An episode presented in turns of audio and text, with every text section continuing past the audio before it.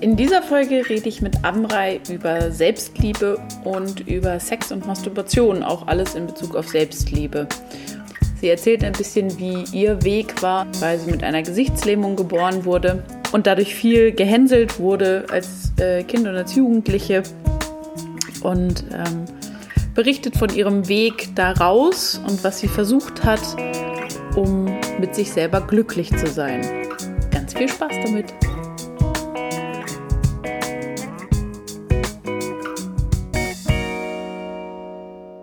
Hallo Amrei, schön, dass du da bist. Hallo, hi. Freue mich sehr. Ja.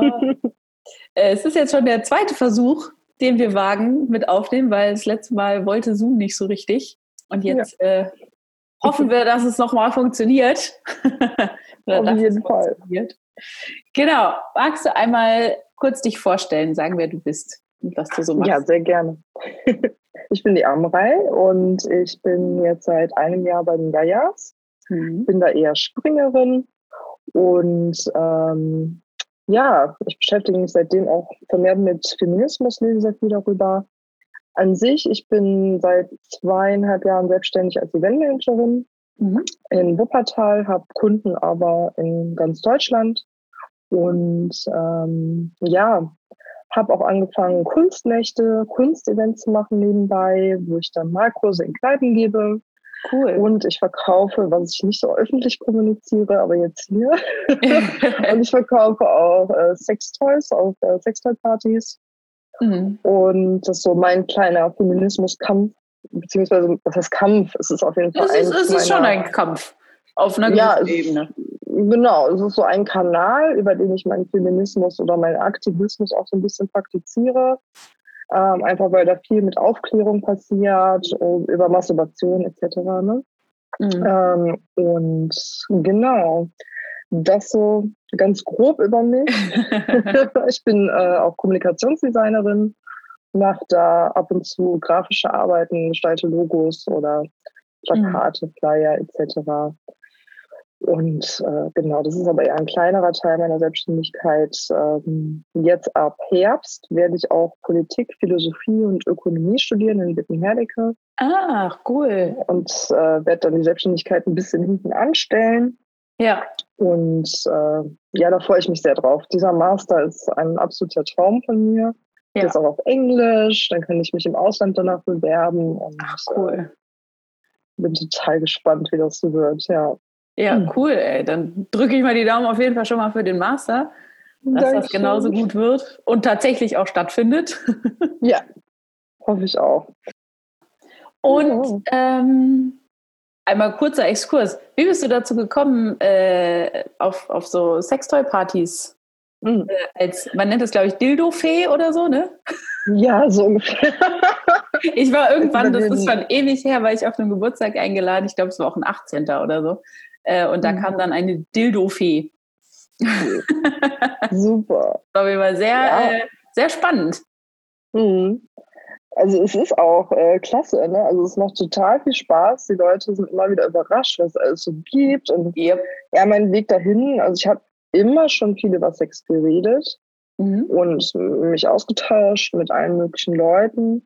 Und ähm, ja, das Thema Masturbation, da weiß ich auch noch in der Gesamtschule sogar, das war 11., 12. Klasse, da fanden viele Mädels das Thema Masturbation total ekelig, was ich überhaupt nicht verstehen konnte. Das Krass. hat mich total geprägt auch irgendwie, wo ich dann dachte, boah, da muss man dagegen ankämpfen, da muss man da was gegen tun. Mhm. Das ist so ein wichtiges Thema. Und dann, ähm, als ich mich selbstständig gemacht habe, vor zwei Jahren, ähm, habe ich dann über ice.de einen Newsletter bekommen und da war dann eine Einladung zu so einer Recruiting-Veranstaltung. Ah. Richtig geil, da habe ich meinen ersten Satisfier-Geschenk gekriegt. Geschenk gekriegt? Ja. Oh. Alleine dafür würde es sich schon lohnen. Ja.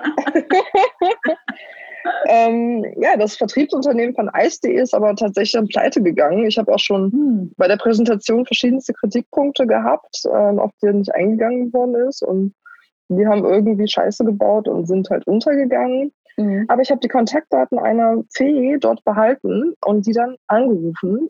Mhm. Und die ist dann zu Liebesengel gewechselt. Und da war ich dann mal auf einem Meeting, habe mir das alles angehört. Mhm. man zahlt da tatsächlich auch nur in Anführungszeichen 150 Euro für die Materialien. Genau, habe ich den ersten Koffer bekommen und auch recht schnell die erste Party mit Freunden gemacht. Mhm. Ähm, und seitdem halt auch nur, also ich bin seit einem Jahr dabei und habe vielleicht insgesamt vier Partys gemacht. Mhm. Ähm, ich bin da nicht so hinterher, weil ich es auch nicht so öffentlich bewerbe. Ne? Also ich greife mal hier und da eine ab. Aber ähm, an sich mache ich, ist das nicht mein Fokus, aber es ist so eine Herzensangelegenheit. Mhm. Also und es ist natürlich auch einfach finanziell wahrscheinlich netter, nette Nebeneinkunft dann. Ne? Total, total. Also das rentiert sich jedes Mal. Ich verkaufe eben auch recht teure Produkte, sage ich mal, im Vergleich zu Eis.de. Dafür hat man dann kein scheiß Plastik oder irgendwelche mhm. ähm, schädlichen Stoffe dabei. Das ist natürlich auch wichtig zu beachten immer. Mhm. Man fühlt sich das ja ein. Ne? Also da dann billiges Material zu nehmen, ist eine dumme Idee. Ja. Ähm, das habe ich dann auch begriffen, als ich mich damit beschäftigt habe. Und ähm, ja, es ist total klasse. Ne? Also ich, für mich ist es Aufklärungsarbeit, die ich da betreibe. Wie gesagt, eine Herzensangelegenheit. Ähm, was ich auch ganz spannend finde, ist, wie wenig Leute von feministischen Pornos wissen. Mhm. Ähm, da gibt es ja ganz viel mittlerweile eigentlich. Und auch, ja. Ähm, ja, ich kommuniziere das auch sehr stark. Da wollte ich auch mal in das Business einsteigen irgendwann. Mhm. Mal gucken, ob ich das nach dem Master vielleicht noch mache.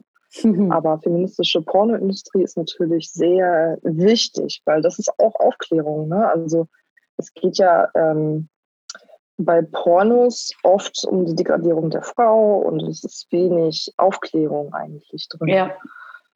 Und es geht immer um den männlichen Orgasmus und bei feministischen Pornos ist eben die weibliche Lust auch mehr im Vordergrund.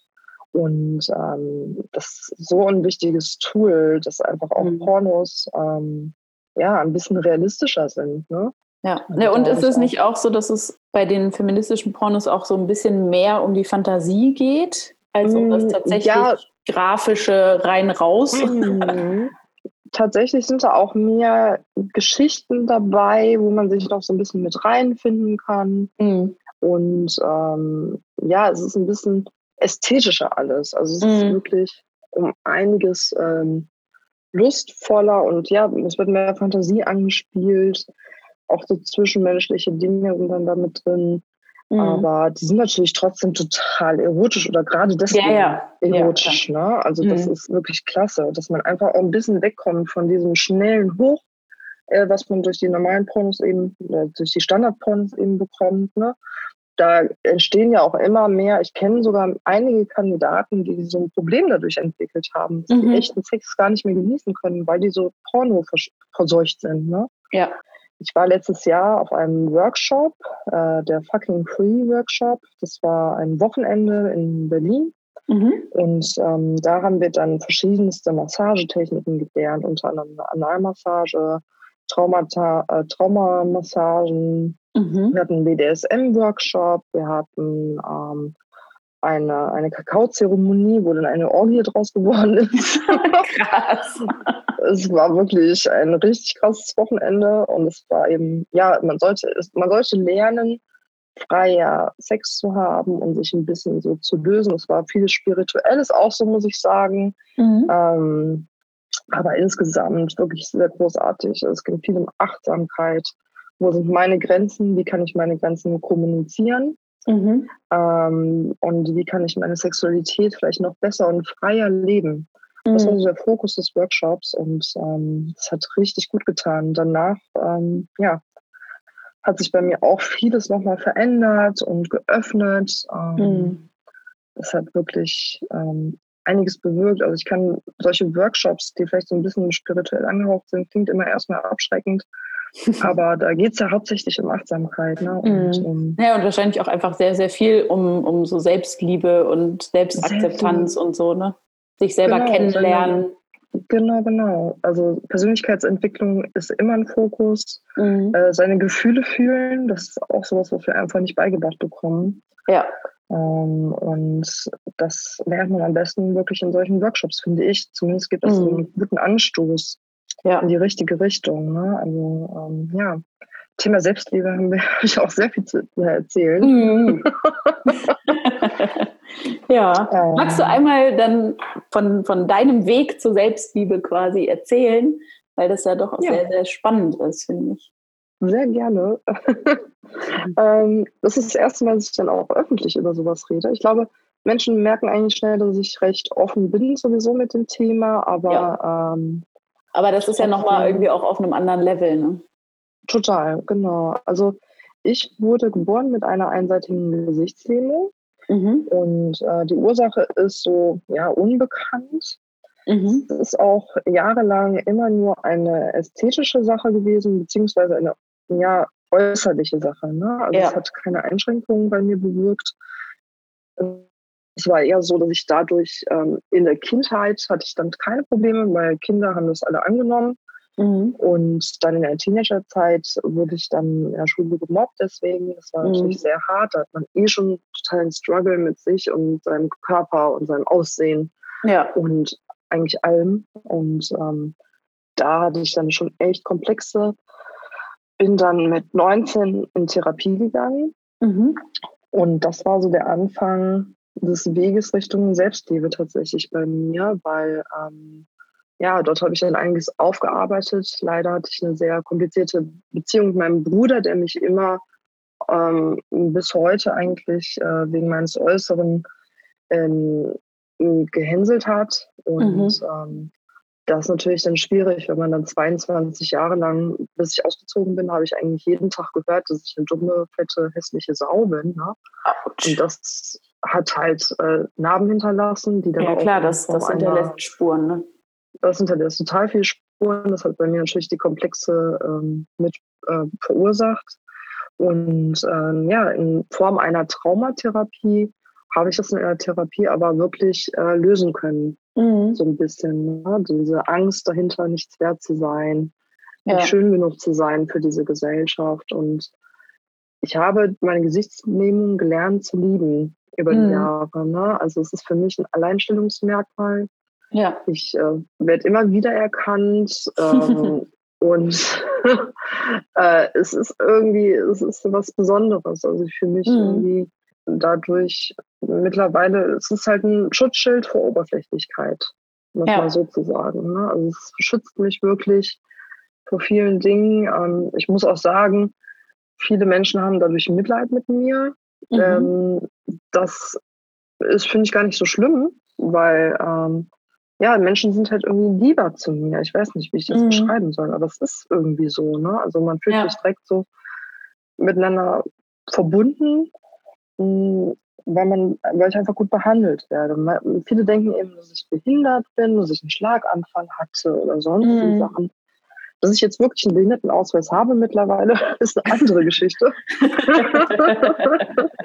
das hatte gar nichts mit der Gesichtslähmung zu tun. Ne? Ähm, das ist total bescheuert eigentlich, dass ich dafür mhm. keine Punkte bekommen habe. Habe ich für was anderes bekommen.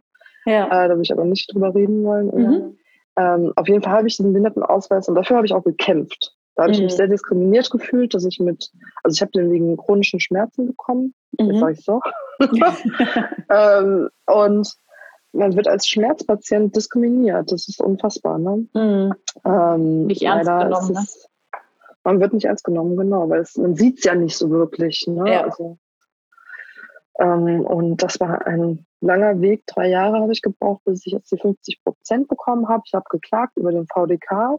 Krass, ja. Und dadurch habe ich den dann erst bekommen. Ne? Und das war für mich auch ein sehr schwerer Rückschlag, auch im Selbstwert, weil äh, wenn du dann für eine Krankheit nicht anerkannt wirst oder nicht ernst genommen wirst, dann ist das auch, puh, das ist eine harte Nummer. Ne? Ja, Dann fühlt ja. man sich so, bilde ich mir das vielleicht doch ein? Mhm. Ist es vielleicht naja, gar nicht vor allem so ist es ja wahrscheinlich irgendwie auch schon innerlich ein langer Weg zu sagen, okay, ich möchte jetzt einen Behindertenausweis haben, weil das ja auch oh ja. irgendwie so eine, es ist ja eine Anerkennung der Probleme.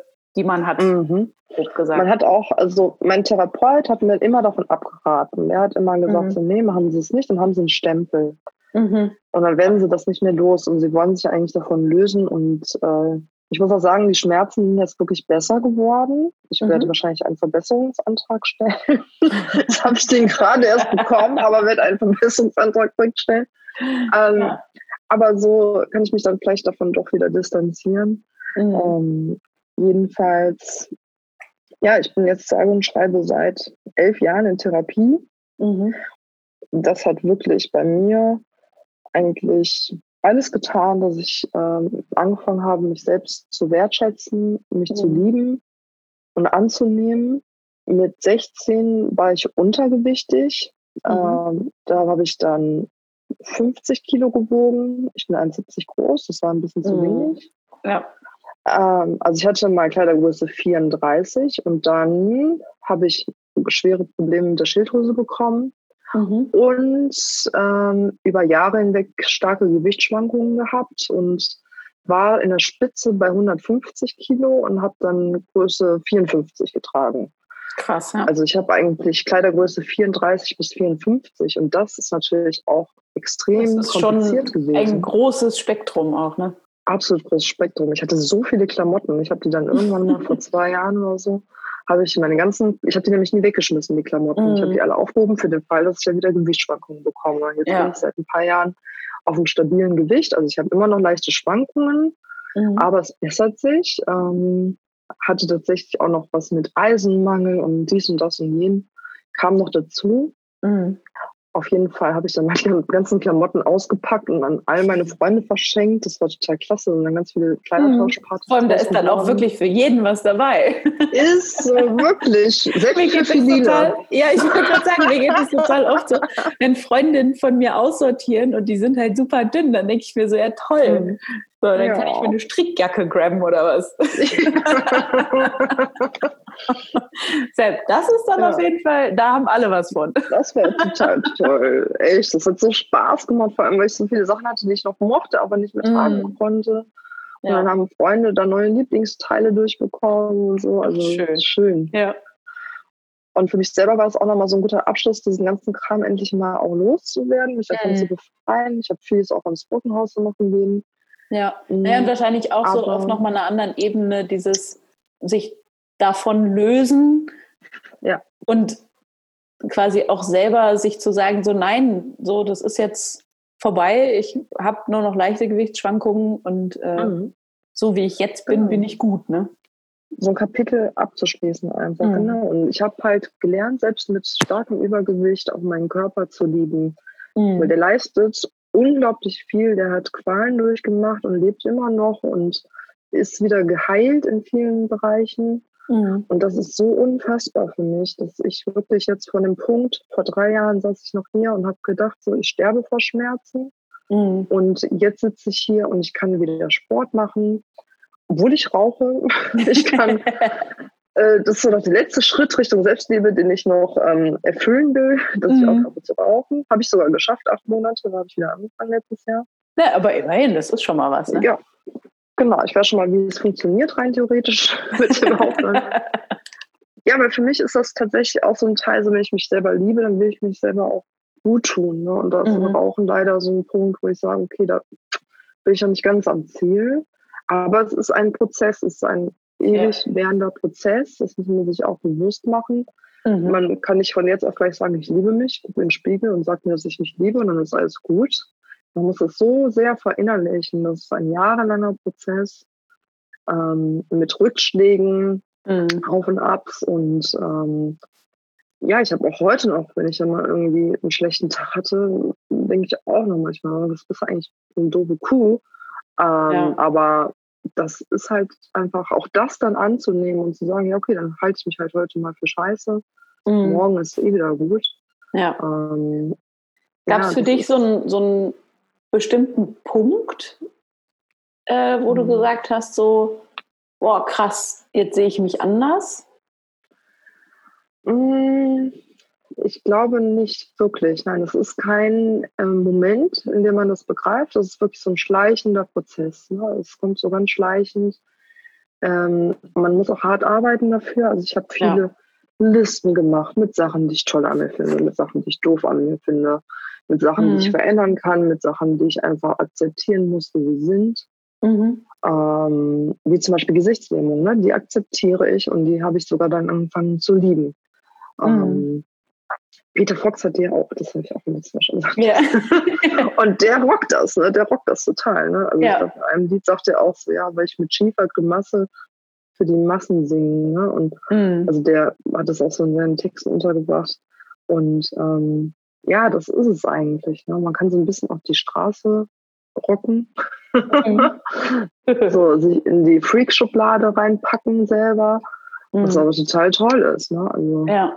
ähm, so als Künstler, als Selbstständige bin ich damit ja, werde ich immer wieder erkannt. Das hat mhm. einen großen Vorteil für mich. Ne? Das, ja.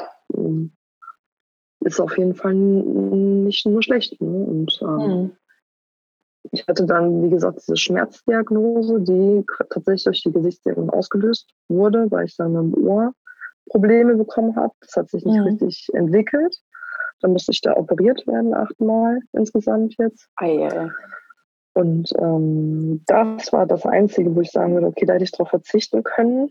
Ja. Ähm, das war natürlich sehr hart, aber ich habe daraus auch gelernt. Ich habe hm. gelernt, äh, nicht, nicht jede OP ist gut. Das ist vielleicht was, was andere schon vorher wissen. Ich bin ein Herdplattenkind. Ich muss erstmal auf die Herdplatte greifen, um zu checken, dass die heiß ist. ähm, und das ist halt wirklich, ähm, ja, ich habe daraus viel gelernt und ähm, wie gesagt, diesen Weg mit den Schmerzen, die dann auch Depressionen zur Folge hatten, ähm, das alles eben ja durchstanden und ähm, ich fühle mich jetzt äh, besser, weil ich bin dankbarer für mich und meinen Körper, dass er jetzt wieder mhm. gesünder ist. Ich, also diese Dankbarkeit zu üben, das ist auch ein ganz wichtiger Teil meiner Meinung mhm. nach. Eine Selbstliebe, das ist eine Wertschätzung, die man sich selbst gegenüber hat dann. Ne? Also ja. ist auch sehr essentiell finde ich. Und mhm. das ist aber Übungssache auch. Da muss man auch wirklich, ich schreibe jeden Tag, schreibe ich drei Dinge auf, für die ich dankbar bin. Mhm. Und ähm, das Aber nur in Bezug auf, auf dich oder einfach in deinem Leben? In meinem Leben. Also ich schreibe dann hin, ich bin dankbar für meine Freunde, ich bin dankbar für meine Familie, meine Wohnung, können materielle mhm. Dinge sein, alles Mögliche. Ja. Wie ich jetzt gerade heute mal dankbar bin. Wow. Mhm. Äh, es sind immer mindestens ein Mensch oder mehrere Menschen sind immer dabei. Mhm. Ähm, und das ist auch total toll, dass man so Beziehungen auch mehr wertschätzt, weil das ist ja dieses typische, dieser typische Spruch, ne? du kannst nur andere lieben oder geliebt werden, wenn du dich selber liebst. Mhm. Und das merke ich auch, ne? dass meine Beziehungen irgendwie alle nochmal tiefer äh, und gefestigter geworden sind, seitdem ich mit mir selber so ein bisschen besser klarkomme. Ne? Ja. Ähm, es sind in den Jahren auch tatsächlich Freundschaften daran zerbrochen. Ähm, jetzt nicht unbedingt an mir, es äh, gehören immer zwei dazu, aber doch, es war eine Zeit, wo es mir schlecht ging, wo mhm. ich keinen Umgang mit mir selber hatte, wo ich dann eben auch Freundschaften verloren habe. Ne? Aber mhm. gerade in so Trennungsphasen ist es ganz wichtig, ähm, mit sich selber weiterhin zufrieden zu sein und nicht an sich selber auch zu zweifeln dann. Ne? Mhm. Ich finde Freundschaften, Trennungen, also beendete Freundschaften sind teilweise schlimmer als irgendwie beendete Beziehungen. Ja, auf jeden Fall. Ähm, sind ja oft auch einfach länger als Beziehungen. Ist so, genau. Und ähm, auch bei jeder ähm, Affäre, bei jedem Partner, von dem ich mich getrennt habe, kam immer wieder das Thema Selbstwert zum Vorschein. Immer so, ja, mhm. war jetzt mein Fehler? Was habe mhm. ich falsch gemacht? Ja, ich habe dann durch das, was ich gelernt habe, konnte ich immer recht schnell wieder zurück zu meinem alten Selbstbewusstsein und mhm. meiner alten Unabhängigkeit. Ne? Weil, ja. Naja, und auf der anderen, ähm, also es ist ja auch gesund, quasi das, also sein Selbstbild so zu haben, dass man auch sagen kann, nach so einer Trennung, ob es jetzt in einer romantischen Beziehung, in einer Liebesbeziehung war oder in einer Freundschaft, mhm. ähm, zu sagen, okay, da habe ich Mist gebaut.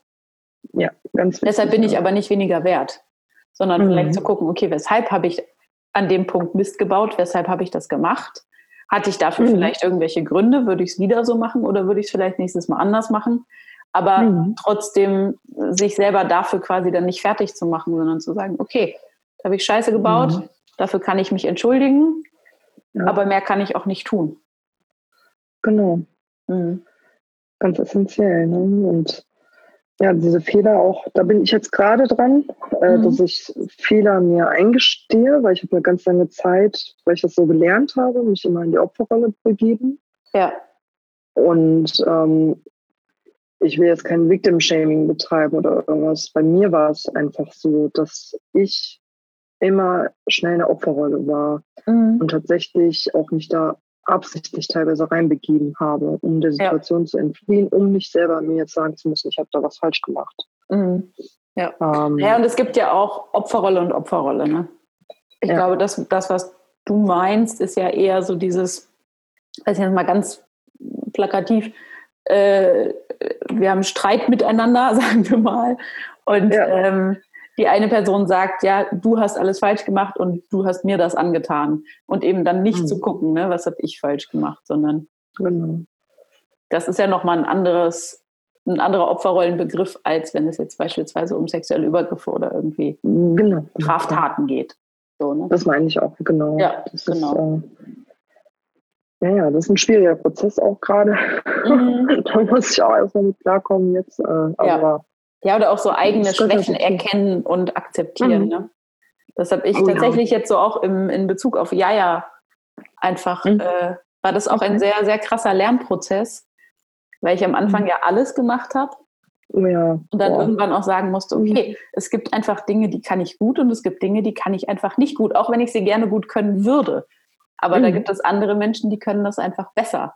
Und dann diese mhm. Aufgaben halt abzugeben. Mhm und wirklich zu sagen, das ist okay.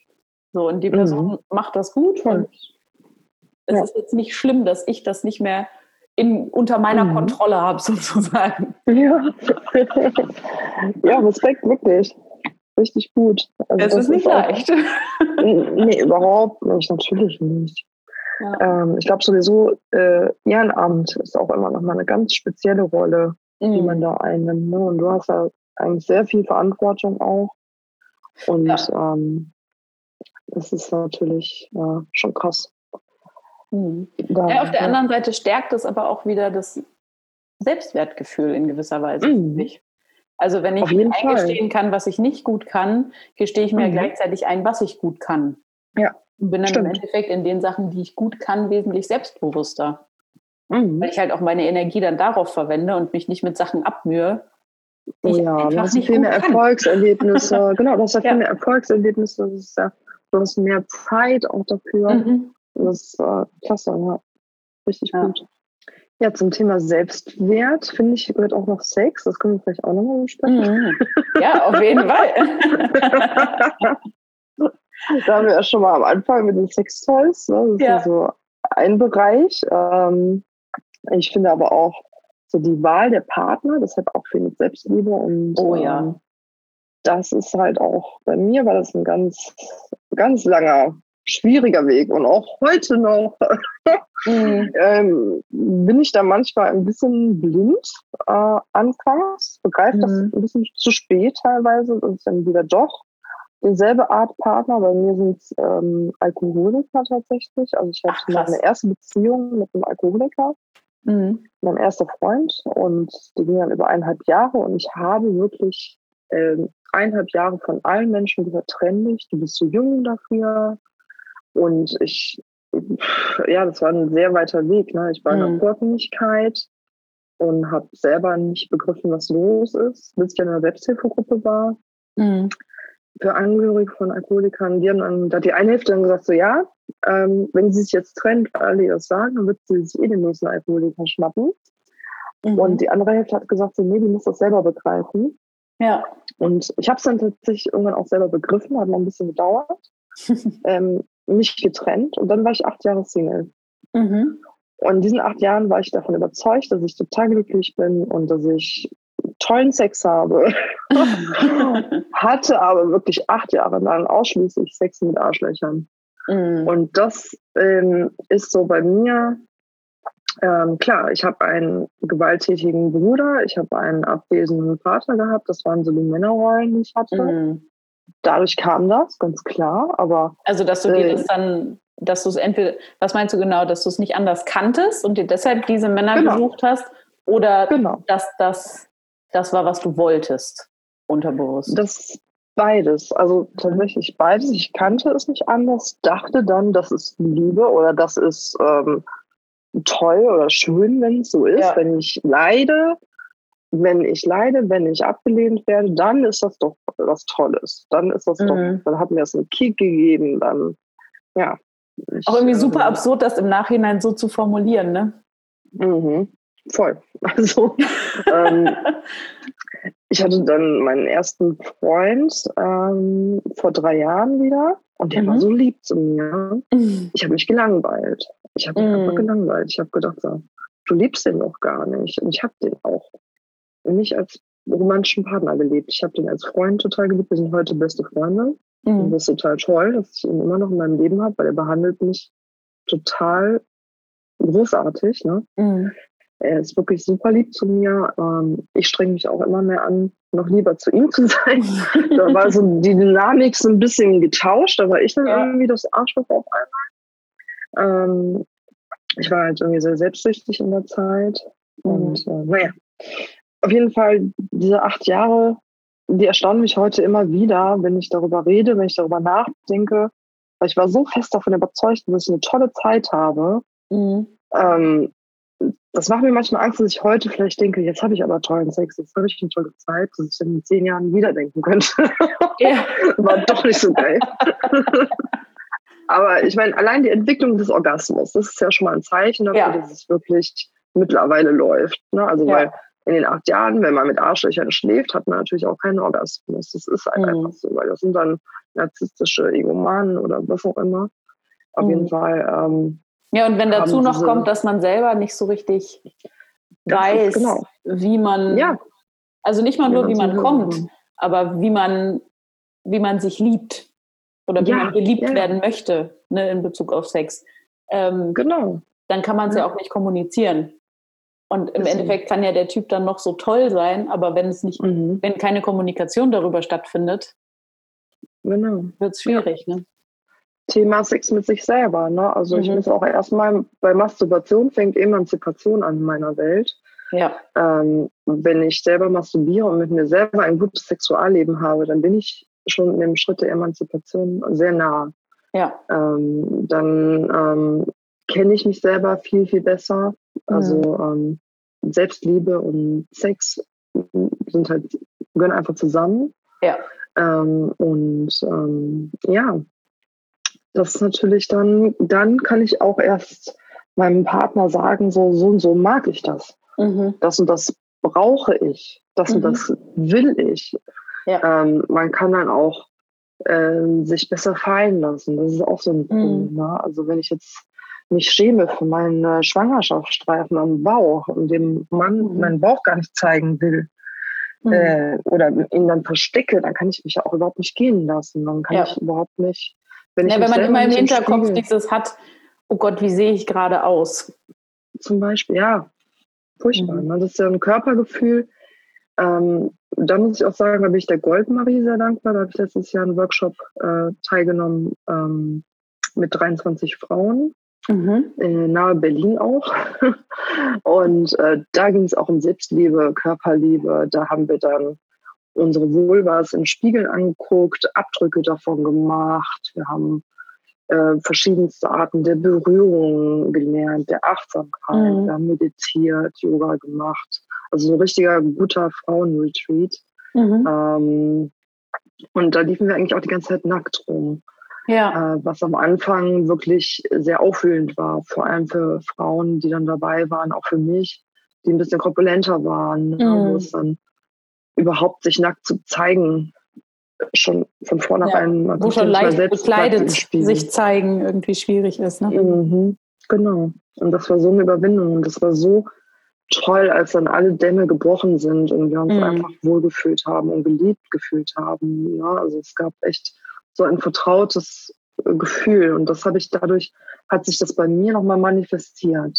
Mhm. Ähm, das ist ein ganz wichtiger Begriff gewesen aus dem Workshop, das Manifestieren. Ne? Also viele Dinge begreift man vielleicht oder weiß man auch, aber sie wirklich manifestiert sind, so sehr, dass ich da, dass ich das nicht mehr hinterfragen kann. Das ist ein, nochmal ein ganz anderer Schritt. Ne? Mhm. Und ähm, das durch den Workshop da bei mir ist dann auch einiges ähm, passiert und ähm, ja, seitdem, ich laufe total gern nackt zu Hause rum, mhm. wenn ich alleine bin, vor meinen Partnern. Ähm, und ähm, ja, es ist einfach toll. Ne? Jetzt habe ich gerade mhm. wieder ein paar Kilo zugenommen und ich finde das überhaupt nicht mehr dramatisch. Mhm. Ich liebe meinen Körper trotzdem noch, finde ich trotzdem noch schön. Ja. Und ähm, ja, Thema Sex, ne, das ähm, hat bei mir wirklich Jahre gedauert. Mhm. Vor allem, weil wir als Frauen immer wieder gesagt bekommen, wir müssen dünn sein, wir müssen einen knackigen Arsch haben, glatte Haut, mhm. äh, dies, das, jenes. Eine rosige Vulva. ja, genau, eine rosige Vulva ohne Schamlippen. Haare sowieso ähm, nicht. Genau, und äh, das war bei mir auch so fest drin. Ich habe früher mhm. die Bravo und die Girl gelesen und alles Mögliche äh, an Frauenmagazinen konsumiert und das hat mich auch negativ geprägt einfach. Ne? Ja, auf jeden mal, Fall. Das muss man erstmal loswerden, ne? so was tief, ähm, tiefgreifendes. Ne? Mhm. Ähm, naja, aber dann, wie gesagt, über Therapie, Workshops, ganz viel üben und ähm, ja, auch einfach mal in den Spiegel schauen und sich mit sich selber reden und sagen, ich liebe mich, so wie ich bin. Mhm. Das ist auch, das kann super schwierig sein. Ne? Also. Ja, ja. alleine sich, also dieses sich nackt vor den Spiegel stellen und sich einfach nur mhm. mal eine Weile angucken. Mhm. Genau, und schön finden dann auch. Ja. Positiv ja. sich zu betrachten und nicht auf die Makel zu gucken. Ne? Mhm. Ähm, deswegen liebe ich ja die Body Positivity Bewegung. Ne? Also die ist ja mhm. wirklich für mich neben der MeToo-Debatte eine der wichtigsten Bewegungen überhaupt. Ne? Ja. Ähm, und äh, da bin ich auch sehr froh. Da bin ich auch auf Social Media nur hinter denen her, weil ich folge nur wirklich welchen, ähm, die unter dem Motto laufen. Ne? Das sind dann verschiedenste Frauen mit verschiedensten Facetten und es ist einfach mhm. klasse. Ja. Das äh, verstärkt nochmal alles, ne? weil vorher Social Media kann ja auch sehr gefährlich sein. Naja, und das ist halt, also ich habe so das Gefühl, das ist auch was, also das Thema Selbstliebe ist halt was, das begleitet einen halt das ganze Leben, weil wahrscheinlich mhm. kommt man nie an den Punkt, weil die Körper verändern sich ja auch. Ist so, ja, und man ja. selber verändert sich und genau. kommt mit unterschiedlichen Menschen in Kontakt, die wieder andere Sachen auslösen. Und so mhm. weiter. Ich glaube, wichtig ist halt einfach so dieses reflektiert sein und sich dessen bewusst sein. Genau. So, ich genau. habe das zum Beispiel ähm, sehr krass mit meinem Freund. Wir sind jetzt auch schon sehr lange zusammen.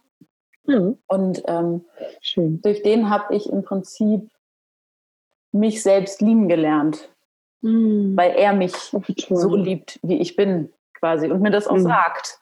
Ne? Und mir sagt, dass er mich schön findet. Und, mhm. ähm, Klasse.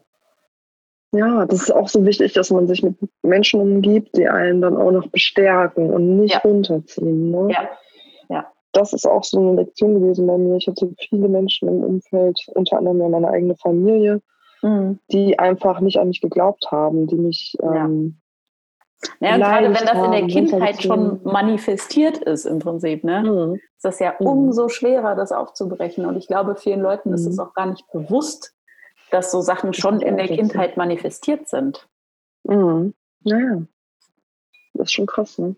Mhm. Und das guckt man sich mal an, wie viele Menschen heutzutage psychisch krank sind. Ne? Ja. Und dann wie wenig trotzdem in Therapie sind. Aber ich meine, wir haben halt auch Therapiemangel, weil es ja. wenig Therapeuten gibt. Das kommt ja noch dazu. Mhm. Da können ja manche gar nichts, die haben dann den Willen, aber finden keinen Therapeuten. Mhm. Das ist ja ganz furchtbar. Oder halt niemanden, mit dem sie zurechtkommen, so, ne? Das kommt ja auch mhm. noch dazu. Genau, genau. Man muss ja auch jemanden finden, mit dem es dann passt, wo es auch wirklich läuft. Ne? Mhm da bin ich sehr dankbar, dass ich, ich hatte wirklich acht Jahre lang einen besten Therapeuten, der ist dann leider gestorben vor ein paar Jahren. Oh, ja. Das ist sehr einschneidend. Ja, das glaube ich. Und äh, ja, für den bin ich so dankbar. Der hat wirklich ähm, ja, mein Leben verändert ins Positive. Ohne den wäre ich nicht erfolgreich. Ohne den wäre ich auch nicht selbstbewusst oder glücklich, wie ich jetzt bin. Mhm. Ne? Und das ist echt, ja, bin ich ewig dankbar für. Ne? Ja. Hast du, also ich weiß nicht, ob du das beantworten kannst und möchtest, aber mhm. weil ich habe gerade gedacht, so gerade jetzt so in Quarantäne mhm. ist man ja viel mit sich und ähm, mhm.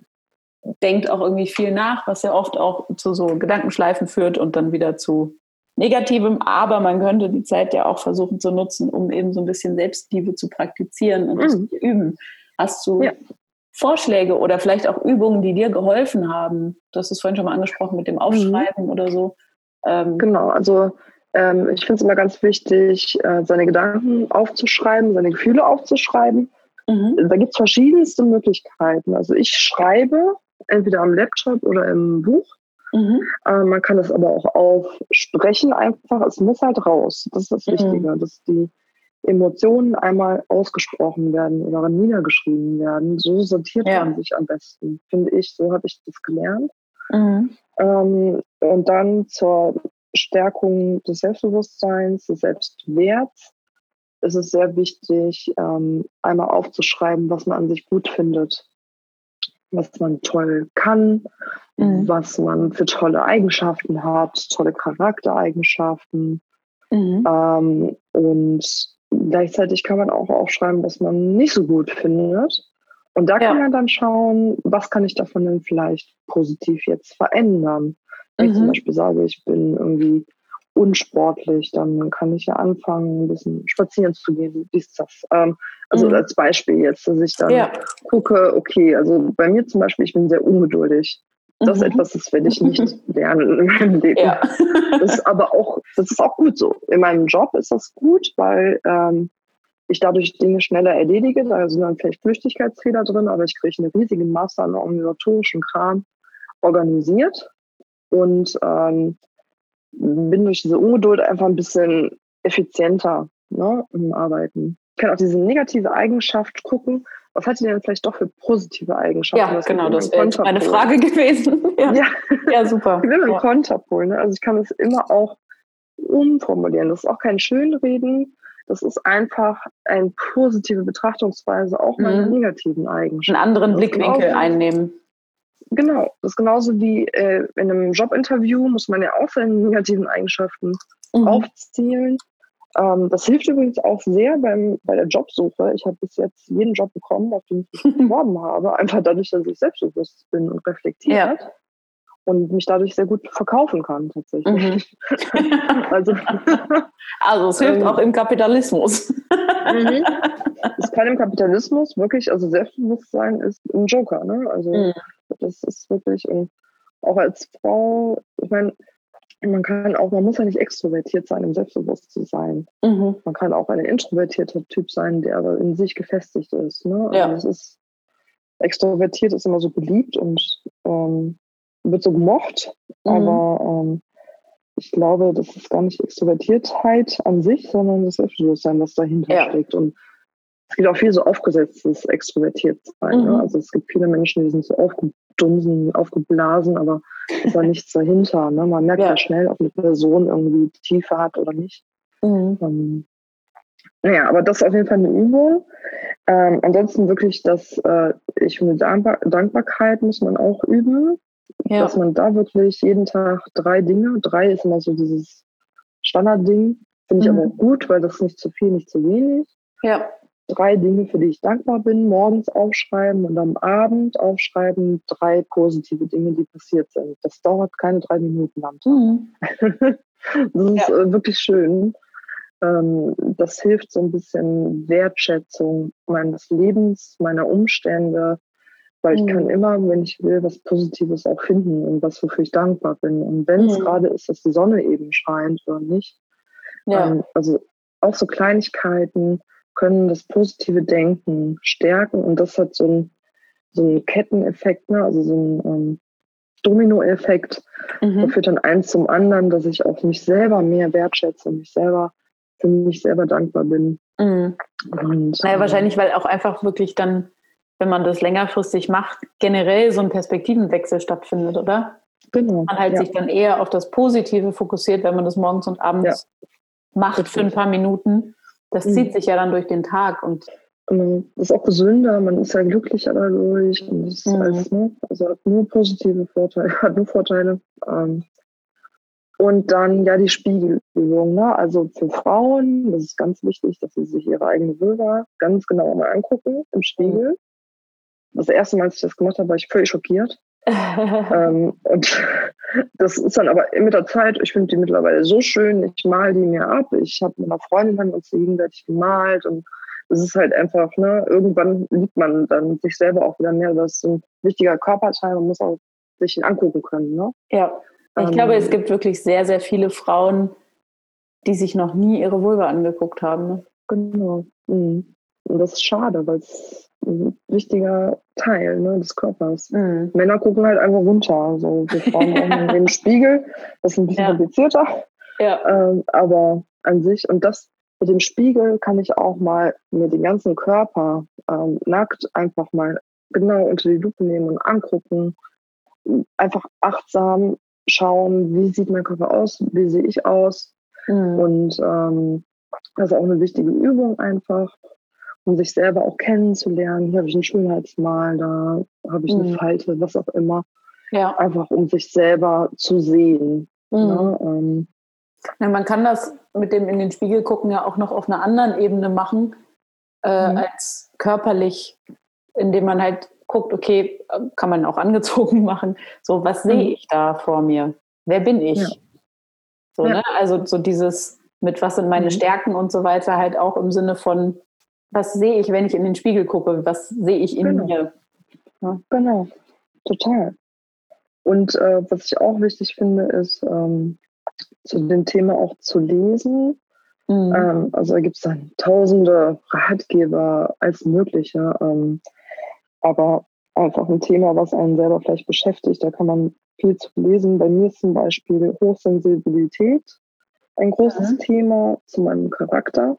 Mhm. Dazu habe ich sehr viel gelesen und das hat mir auch extrem geholfen, weil ich dann einfach mal einen Stempel hatte für das, was äh, ich hauptsächlich bin und das ist halt hochsensibel mhm. und naja, und ähm, auch sich selber und seine, seine Eigenschaften, ähm, Eigenschaften genau, und zu verstehen, ne, weshalb genau. man wie reagiert in bestimmten Situationen oder mhm. sich verhält oder.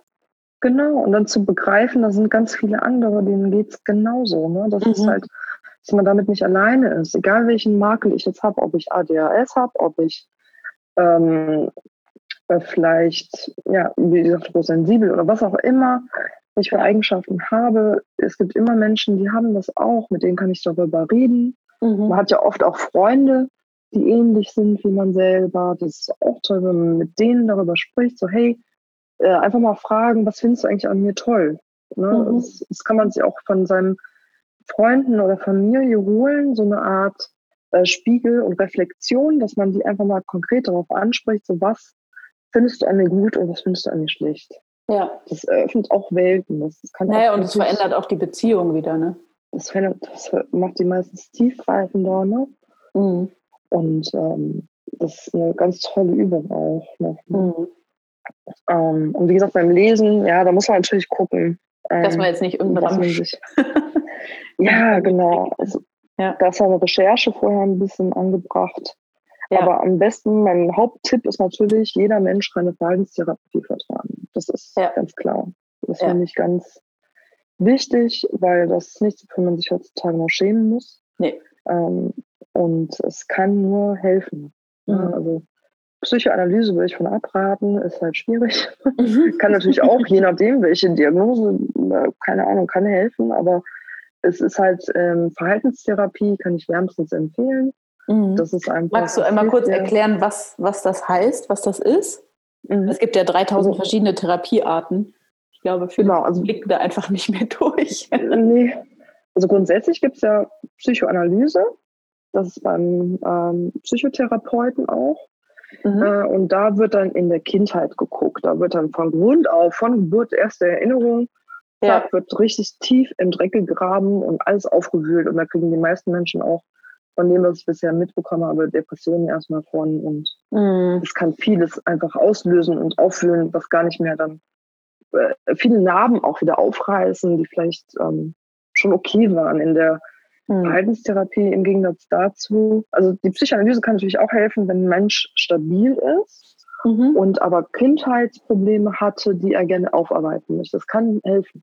Gar ja. keine Frage. Deswegen gibt es das ja. Oder so unverarbeitete ähm, Traumata oder so in der Kindheit genau. liegen oder sowas, ne? Genau.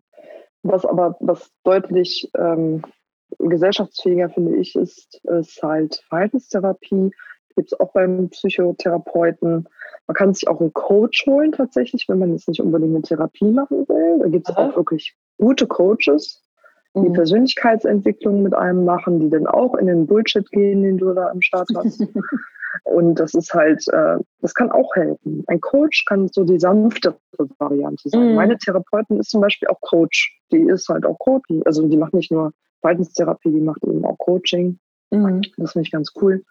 Ähm, und ja, Verhaltenstherapie geht halt darauf ein, wie kann ich mich jetzt in meiner Situation arrangieren? Wie kann ich mich besser verhalten, anders verhalten? Wie kann ich meine Situation reflektieren? Mhm. Und ähm, einfach, ja, mein Verhalten anpassen beziehungsweise positiv verändern. Ne? Mhm. Und das ist das Schöne an ähm, ja, Verhaltenstherapie. Die ja. geht das Hier und Jetzt ein und was du jetzt ändern kannst. Ja. Ja. Das ist extrem cool. Ja, mhm. cool. Ja. Mega spannend. ja, altes Thema. Also ich bin, äh, ich rede sehr gerne über Selbstliebe und äh, es ist einfach so wichtig, ne? Mhm. Ja. Ähm, ich habe gerade auch gedacht, vielleicht können wir ähm, in die Infobox zu der Folge noch äh, zwei, drei Instagram-Accounts einfach verlinken. Mhm, gut ne, zu dem Thema. Mir ja. ist gerade eingefallen, ich weiß nicht, ob du es kennst, Vulva Gallery. Oh ja, super Idee, auf jeden Fall. Das ist diese äh, ja, dass man auch mal Frau aus den Niederlanden, äh, die mhm. zeichnet mhm. Vulven. Ja. Und zwar jede Art von Vulva. Ja. ja, das ist wirklich klasse, gute Idee. Mhm. Genau, ja. da hast du ja wahrscheinlich auch noch ein paar, ja. die wir, Schick ich dir da reinpacken. ja, cool. cool. Dann einmal noch zum Schluss die Frage, die allen gestellt wird. Was ist mhm. Jaja für dich? Hm, ja, Jaja ist für mich ähm, ja, der Anstoß überhaupt gewesen, mich mit Feminismus zu beschäftigen. Mhm. Und auch vor allem ist es für mich ein wichtiger Kanal, um auch aktiv zu werden, weil ich habe, wenn ich mich mit Feminismus beschäftige, habe ich sehr viel Wut auch ne, über diese ja. Ungerechtigkeiten. Und meine Wut, mit der kann ich in der Regel nicht gut umgehen. Mhm. Da brauche ich dann etwas, um aktiv zu werden und ich brauche einen Kanal. Und Jaja ist für mich erstmal auch eine sehr wichtige Quelle für gute Veranstaltungen und tolle Künstlerinnen, neue Künstlerinnen, die ich noch gar nicht kannte. Ähm, mhm. Aber eben auch ein Kanal, um wirklich mal aktiv zu werden, was zu tun und nicht nur mit mir selbst das alles auszumachen und auch mich zu unterhalten mit anderen, die genau gleich drauf sind mhm. ähm, und einfach sich engagieren. Ne? Also das ist definitiv für mich eine absolute Bereicherung. Ja, ähm, ja. Ja, schön. Ja, ja. Super. Du, dann ja. danke ich dir für das schöne Gespräch. Ja, ich danke dir auch. Vielen Dank fürs Zuhören. Ja. Viel gequasselt. Ja, genau. Aber so muss das ja auch sein in einem Podcast, ne? Ja.